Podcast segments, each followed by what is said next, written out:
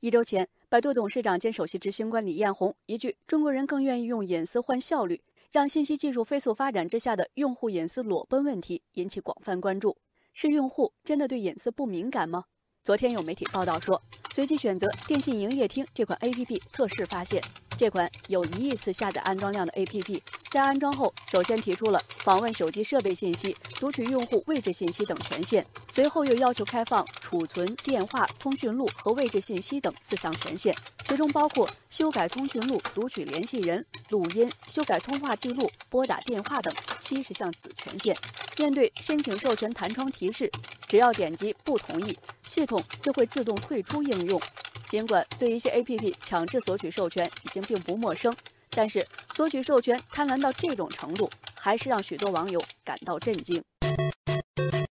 网友弥漫分析。一款掌上营业厅 APP 向用户索取这么多和它不相关的隐私权限，这很不恰当。比如子权限里的拨打电话等权限，一旦被恶意程序利用，就可能在用户不知情的情况下拨打付费电话，给用户带来财产损失。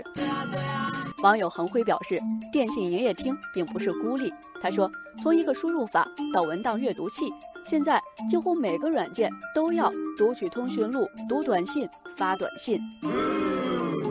移动安全专家田明认为，有些强制授权存在一定必要性，比如基于位置服务的交友软件，必须开启定位功能才可以正常使用。但这种强制授权也存在风险。网友远观云海说，比如哪些权限对于一款软件来说是必要的，而哪些是不必要的？又如何避免被超范围索取权限？这些对于用户来说，信息既不对称，也并无话语权、选择权。大数据决胜背景下，互联网企业正在将线上消费者视为大数据掠夺的重要资源，超范围攫取用户隐私已成为行业潜规则。网友大浪淘沙说，还有一些企业是利用格式条款，把许多所权隐匿在好几页纸的用户协议里。这也是行业内公开的秘密。网友据实说，获取的用户信息越多，能绘制的消费者画像越精准，企业从而达到流量变现的目的。这种情况下，用户成了待宰羔羊。